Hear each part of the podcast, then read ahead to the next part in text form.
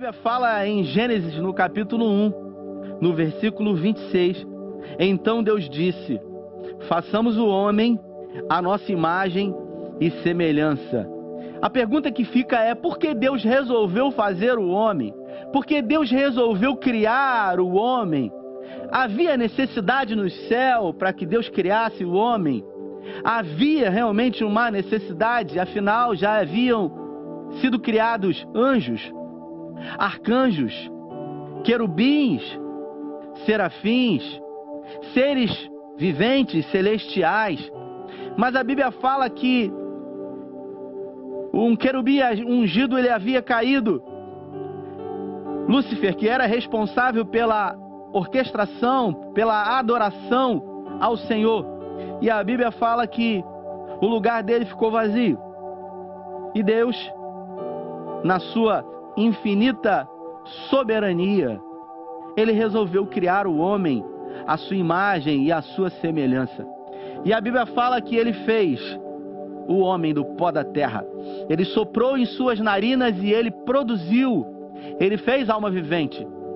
E Deus declarou algumas coisas para o homem, e a primeira coisa que Deus fez, que Deus declarou, depois de ter feito o homem do pó da terra, é, a Bíblia diz, e o abençoou. Por isso, o homem foi abençoado. E depois Deus disse: governe sobre tudo e sobre todos. A ordenança do Senhor para o homem, depois de ter criado o homem, foi que ele governasse, que ele gerisse, que ele administrasse todas as coisas. E a Bíblia fala que o homem, ele colocou o nome em todos os animais, ali no Éden. Deus deu uma direção para que ele não comesse somente da árvore que se encontrava no meio do jardim. E em Gênesis, no capítulo 3, houve a queda do homem. E se você observar até os dias de hoje, depois da primeira queda, tudo que Deus faz quando o homem cai é se voltar para ele, tentando reconciliar aquilo que foi quebrado e perdido. Foi assim com Adão. A Bíblia diz que Adão, quando pecou, ele se escondeu de Deus. E Deus foi ao encontro do homem. Como todos os dias, no final da tarde, naquele dia, Deus foi pessoalmente do jardim e procurou a Adão. E perguntou para ele: Adão, eu te procurei. E Adão disse: Eu tive medo e por isso eu me escondi. Deus ali então declara em Gênesis 3, no capítulo 15, de uma forma velada, um plano idealizado por ele de salvação. Deus ele não queria salvar a humanidade, porque não era plano de Deus que o homem caísse. Mas Deus ele nunca perde o controle. Afinal de contas, ele é conhecedor de todas as coisas e ele já sabia tudo o que iria acontecer. Por isso, ele declara então agora que da descendência da mulher nasceria um, que pisaria na cabeça da serpente, e essa lhe feriria o calcanhar. A Bíblia fala então que dali para frente a iniquidade do homem ela se multiplicou e eu quero conjecturar com você depois de Lúcifer, de Satanás, o inimigo das nossas almas, ter ouvido aquela declaração, aquele plano de salvação dizendo que um dia nasceria um da descendência de Eva, que pisaria na cabeça do diabo. Toda criança que nascesse, Satanás pensava que deveria ser essa criança a pisar na cabeça dele. Por isso ele não teve mais paz. E a Bíblia diz que a iniquidade se multiplicou. Caim mata Abel. E Abel. E Caim foge da presença de Deus. E Deus se apresenta a ele.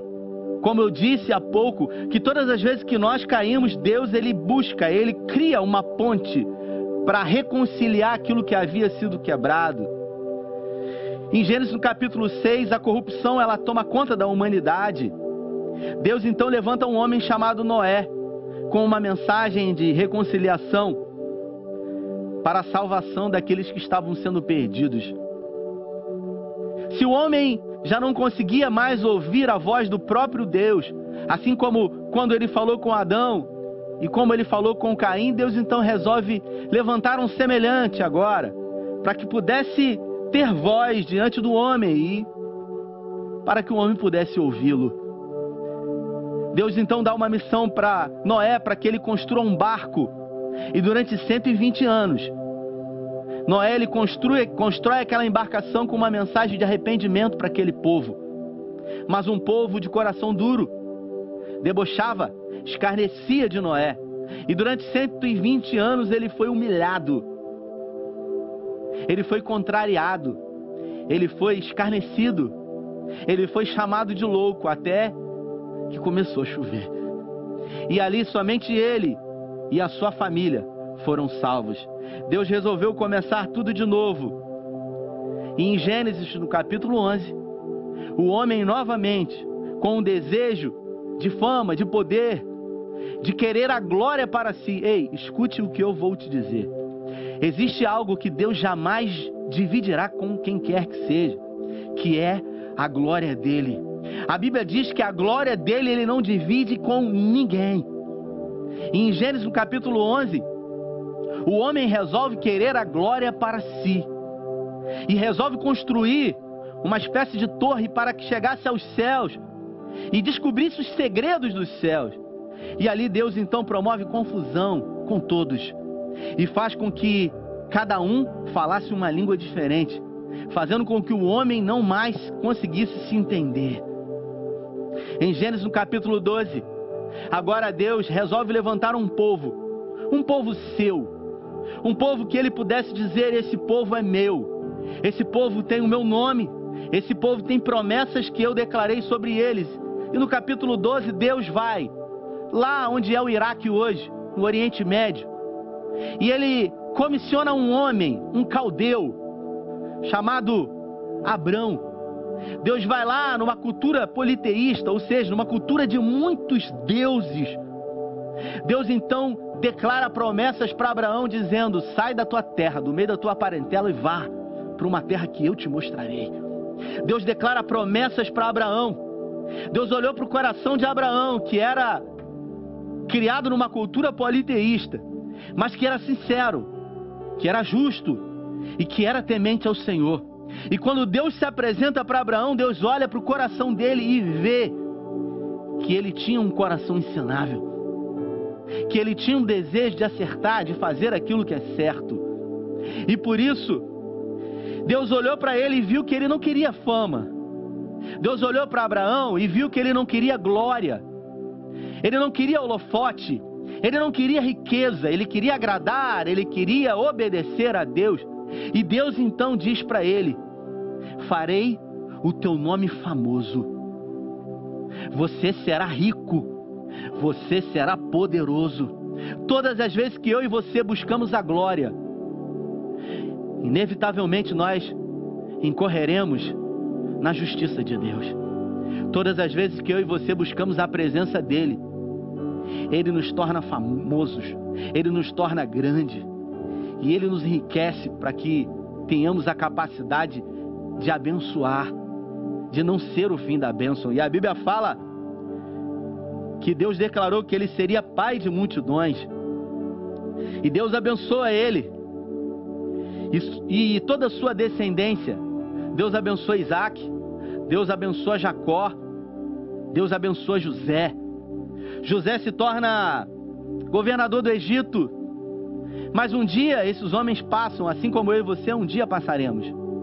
E a Bíblia fala que depois da morte de José, e muitos anos se passaram, foi levantado no trono do Egito um novo rei, que não conhecia mais as histórias de José. Os hebreus haviam se multiplicado de uma forma extraordinária. E esse rei temeu no seu coração a grande multiplicação desse povo de Deus. E ele disse no seu coração: devemos subjugar esse povo, porque porventura esse povo pode se voltar contra nós. E durante 430 anos, os hebreus, eles foram colocados sendo subjugados pelo Egito. Homens e mulheres viviam de pão e de água, mas tinham mais força e mais vigor do que aqueles que comiam a comida real. E a Bíblia fala que o povo de Deus começou a orar e levantar um clamor, até que a oração do seu povo chegou diante de Deus.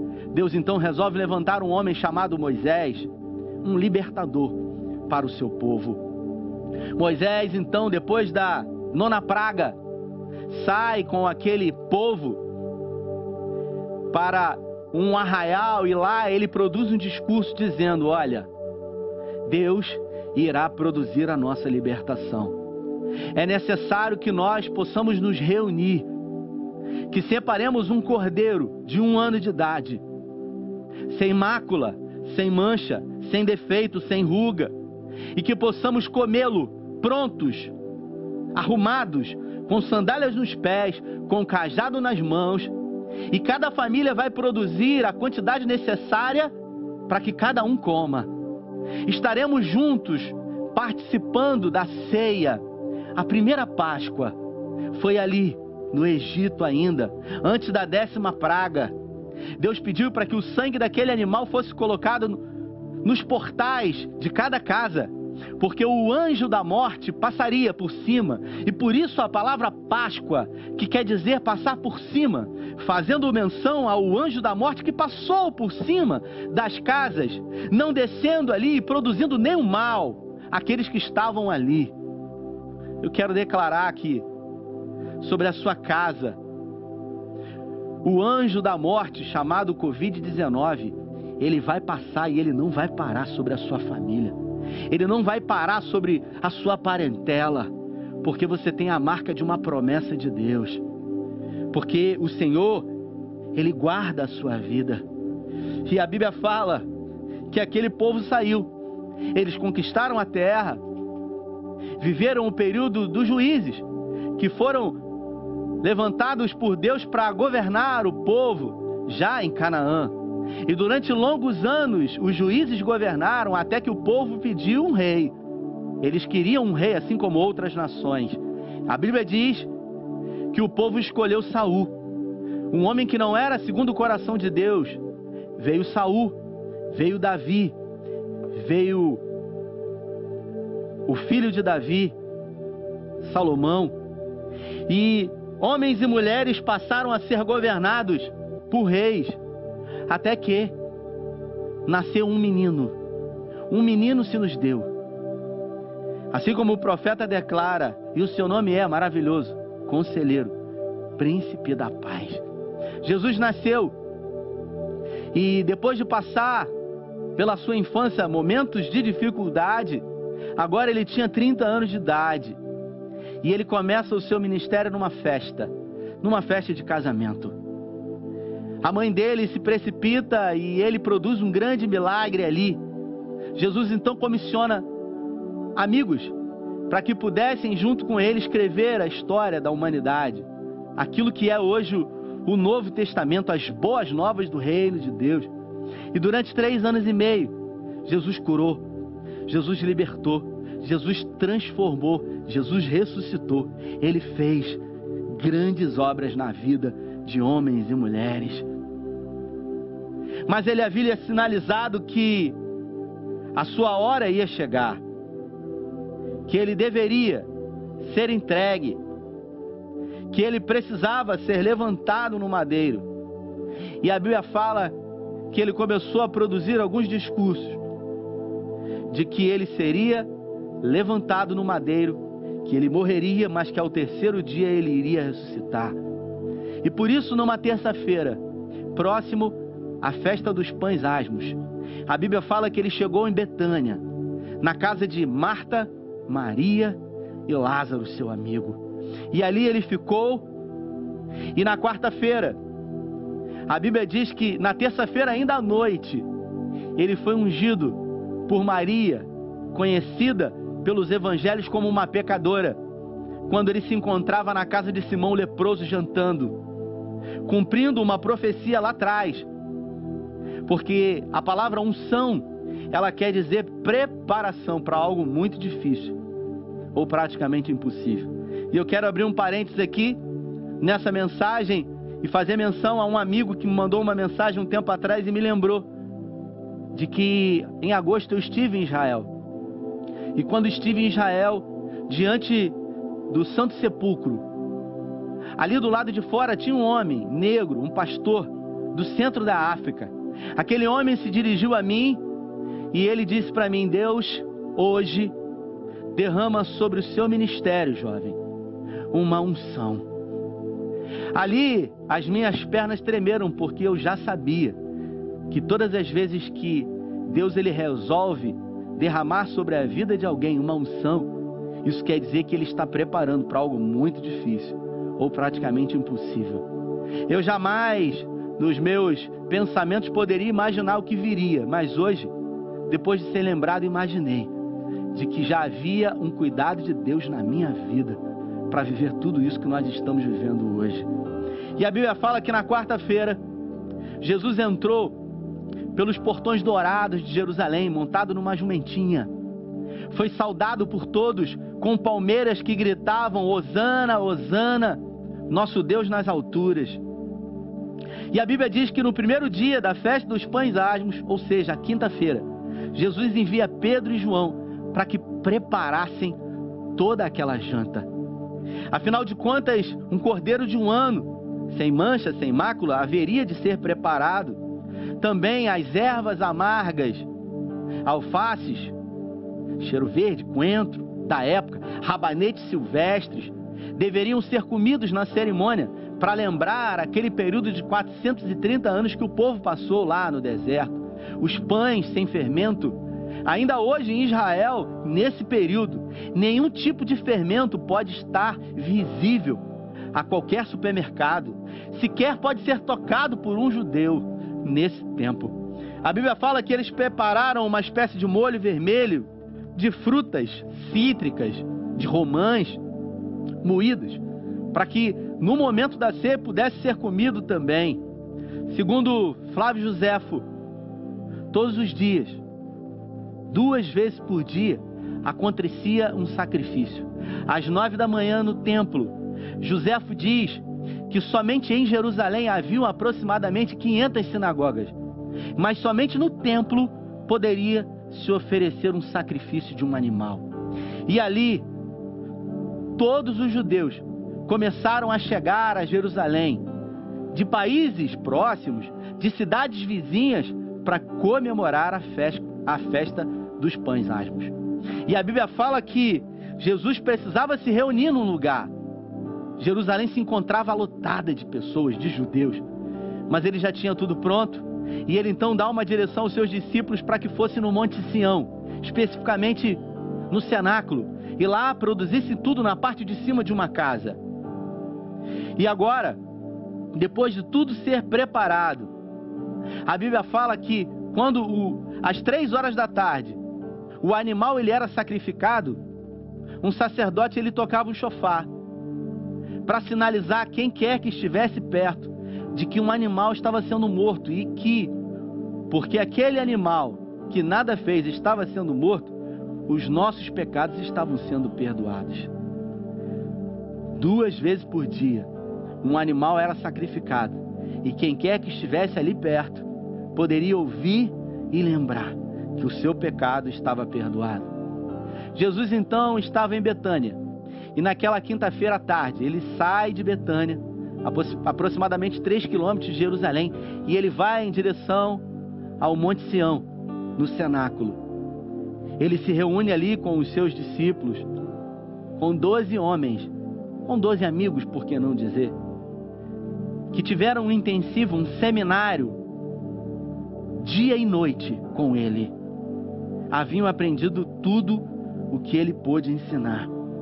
E a Bíblia fala que havia todo um ritual. Todos lavaram as suas mãos, começaram a se sentar à mesa. E ali, logo nesse momento, ao sentar à mesa, a Bíblia diz nos evangelhos que eles começaram a discutir entre eles, provavelmente para saber quem iria sentar ao lado de Jesus e também para saber quem era o maior no reino dos céus. Lembrando que os irmãos Boanerges, Tiago e João, junto com a sua mãe Salomé, já haviam tentado persuadir Jesus para que um filho ficasse à sua direita e o outro à sua esquerda, no reino que Jesus havia declarado dele que viria sobre a terra. Tamanha a inocência deles em achar que era um reino físico. E ali Jesus, ao ver uma, uma primeira briga entre eles para querer saber quem era o maior, Jesus fala para eles: vocês precisam entender que no reino de Deus, maior é aquele que serve. Jesus ensina que aquele que quer ser o maior, ele deve necessariamente se colocar como um menor. Se no reino dos homens, maior é aquele que tem e pode, no reino de Deus, maior é aquele que serve. E é nesse momento que Jesus ele resolve produzir um dos mais lindos ensinamentos aos seus discípulos. Ele tira a sua túnica, ele pega uma espécie de toalha, coloca sobre a sua cintura. Ele pega um cântaro na sua mão e ele se dirige para o primeiro discípulo, Pedro. Logo Pedro. Ele se dirige para Pedro e ele diz: Eu quero lavar os seus pés. Dizendo para Pedro que era necessário que ele produzisse aquele ato com ele. Logo Pedro, colérico, intempestivo, no mesmo instante ele diz: De jeito nenhum jamais permitirei que o Senhor lave os meus pés. Jesus diz para ele: Pedro, Pedro, hoje você não entende o que eu estou fazendo, mas um dia você entenderá. Jesus então, ali diz para Pedro: Se você não permitir que eu lave seus pés, você não terá parte comigo. Pedro então diz para ele: Mestre, então não me lave somente os pés, mas me lave o corpo inteiro. Jesus diz para ele: Vós já estáis limpos pela palavra, mas nem todos. Fazendo menção ao traidor que havia de traí-lo ainda naquela noite. A Bíblia fala que eles sentam-se à mesa e a ceia continua. Como de costume, o chefe de cada família, nesse caso Jesus, ele pega o cálice e ele levanta o cálice não um cálice como a gente vê hoje, uma espécie de cumbuca de vasilha, que havia duas alças nela. Baixinha, ele pega aquele cálice com um pouco de vinho, levemente aguado e também adocicado. E a primeira coisa que Jesus faz é erguer aquele cálice e dar graças ao Senhor pelo fruto da vide, sendo grato por ter o alimento na mesa. Eu abro um parênteses aqui nessa mensagem para que eu e você possamos levantar a nossa voz e dizer uma palavra de gratidão ao nosso Deus por algo que nós temos. Dizer uma palavra de gratidão ao nosso Deus pelo momento em que nós estamos vivendo. Talvez nós não tenhamos a liberdade de ir e vir, mas a palavra dele que está em nós, ela não está presa dentro de nós, assim como Paulo disse, preso em Roma. Eu me encontro preso, mas a palavra não dentro de mim. Seja grato ao Senhor. Declare ao Senhor gratidão pelos seus filhos, pela sua casa, pelo seu meio de sustento. Ainda que você hoje já não tenha mais uma porta de emprego, seja grato, porque o amanhã só Ele conhece e Ele tem cuidado sobre a sua vida. Aleluia. E a Bíblia fala que eles continuam aquela ceia. Jesus pega da graça e ele passa de um a um para que eles pudessem dar o primeiro gole. Logo após, as ervas amargas elas são molhadas naquele bocado molhado vermelho e são comidas, fazendo menção àquele tempo difícil que foi passado. E aí, um a um, comiam as ervas amargas. No terceiro momento, agora o cordeiro ele é colocado sobre a mesa. E ao ser colocado sobre a mesa aquele animal, cuidadosamente morto, sem que nenhum osso pudesse ter sido quebrado, assado no forno, a gordura queimada no altar de sacrifício. A Bíblia diz que agora todo chefe de família, e nesse caso Jesus, diante do cordeiro, ele tem o ofício de explicar o que é a Páscoa para todos para que isso pudesse ser perpetuado. Ele começa a dizer que o cordeiro ele representava a libertação. Só que agora, ele, como Cordeiro Santo de Deus, horas depois, seria imolado. E a Bíblia diz que depois dele explicar tudo para os seus discípulos, ele pega o pão, ele parte, ele corta o cordeiro, ele molha no bocado molhado e ele começa a participar para cada um dos seus discípulos. Eles cantam o Salmo 113 a 115. Flávio Joséfo diz as canções de Reléu. E eles declaram ali canções diante do Senhor. É nesse momento que Jesus faz menção de que um havia de traí-lo. E ele declara publicamente: Um de vocês há de me trair. Todos assustados, olhando um para os outros, temerosos, porque nada sabiam. Quantas certezas antes disso eles tiveram, mas as certezas foram embora diante das afirmativas de Jesus. E agora, todos temerosos perguntam uns aos outros: quem será? Judas não havia sido revelado, todos estavam segurando o que comer em Jesus, aquele que come comigo no prato. Afinal de contas, todos estavam comendo com ele. É nesse momento que Pedro, sempre Pedro, chega para o discípulo a quem Jesus amava, João, que tinha muita intimidade com Jesus, e diz para ele: pergunte para ele, quem há de traí-lo? João então se reclina sobre o colo de Jesus e pergunta para Jesus, no secreto. Jesus diz para ele: aquele a quem eu dera do meu, molha, do meu bocado. Ele molha o bocado e ele dá para Judas. Nesse momento, Jesus se levanta e diz para Judas: O que tiver que fazer, faz eu depressa. Os discípulos não entenderam muito bem o que ele deveria fazer, afinal de contas, ele era o tesoureiro. Provavelmente deveria comprar alguma coisa. Judas então sai, vai em direção à casa do sumo sacerdote Caifás. Caifás odiava Jesus. Desde João no capítulo 11, quando Jesus havia ressuscitado Lázaro, a Bíblia fala que Caifás já procurava matá-lo. No seu coração já havia ódio pelo Messias. O traidor saiu, e depois que ele saiu, a Bíblia diz que Jesus então declara para os seus discípulos: afinal, agora o traidor saíra. Jesus poderia livremente revelar os sentimentos do seu coração.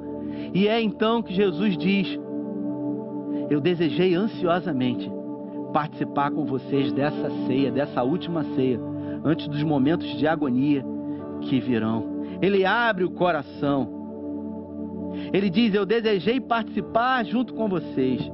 E ali, Jesus ele institui um novo mandamento. Jesus ele declara um novo mandamento e eu quero que você preste bastante atenção nisso. Jesus diz: "Um novo mandamento eu vos dou". Se no passado, outrora, o que deveria ter sido feito era que nós amássemos o nosso próximo como a nós mesmos, agora um novo mandamento foi dado. Jesus então diz que vocês se amem uns aos outros como eu vos amei. Isso quer dizer, meu irmão e minha irmã, que um novo mandamento nos foi dado para que possamos amar uns aos outros, não como a nós mesmos, mas agora como Jesus nos amou. Lembrando que Jesus, quando amou a mim e a você, nós não merecíamos. Nós fizemos tudo de contrário para que esse amor chegasse até nós. E agora do Monte Sião, ele resolve descer com os seus discípulos em direção ao Getsemane. Jesus então segue com os seus discípulos para um jardim, especificamente no Monte das Oliveiras. Um jardim. Eu estive em Israel, até mandei uma foto para Lucas, para que pudesse ser colocado aí na tela, do que é o jardim de Getsemane onde Jesus ele se dirigiu com os seus discípulos. E lá, no Getsemane, um lugar que era prensado azeitonas para produzir azeite, óleos e especiarias para toda a cidade de Jerusalém. Jesus então se dirige ali já à noite, início da madrugada, com os seus discípulos, lembrando que era um inverno. Jesus então, ao chegar naquele lugar, deixa oito discípulos dentro de uma gruta. Chama Pedro, Tiago e João, os mais próximos, em direção a um tiro de pedra, aproximadamente 150 metros. E ali a Bíblia fala que a sua alma começa a se angustiar profundamente. Ele pede então que Pedro, Tiago e João pudessem vigiar com ele ali. A dor, o sofrimento e a angústia começam a dominar o coração de Jesus. Tudo que Jesus queria era que os seus discípulos mais chegados pudessem estar com ele ali naquele momento, mesmo que nada eles pudessem fazer. Tomás de Aquino diz que nesse momento houve separação entre nós, ou melhor, entre ele e o Pai. Assim, fazendo menção o que Isaías diz no capítulo 53, dizendo que as nossas iniquidades fazem separação entre nós e o nosso Deus.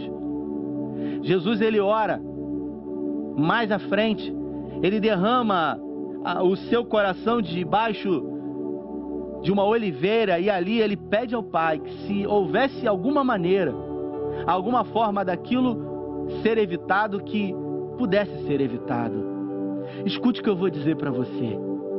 As angústias e dores de Jesus não foram propriamente por causa da morte que viria, e sim por causa do peso do meu e do seu pecado que estavam sobre ele. E o profeta Isaías, no capítulo 53, ele diz: Porque foi submetido como renovo perante ele, e como raiz de uma terra seca, não tinha beleza nem formosura, e olhando para nós, e nós olhando para ele, não havia boa aparência nele, para que não desejássemos. Era desprezado e o mais rejeitado entre os homens, homem de dores, experimentado nos trabalhos. E como o de quem os homens escondiam o rosto era desprezado, e não fizemos dele caso algum. Verdadeiramente, ele tomou sobre si as nossas enfermidades e as nossas dores levou sobre si. E nós o reputávamos como aflito, ferido de Deus e oprimido.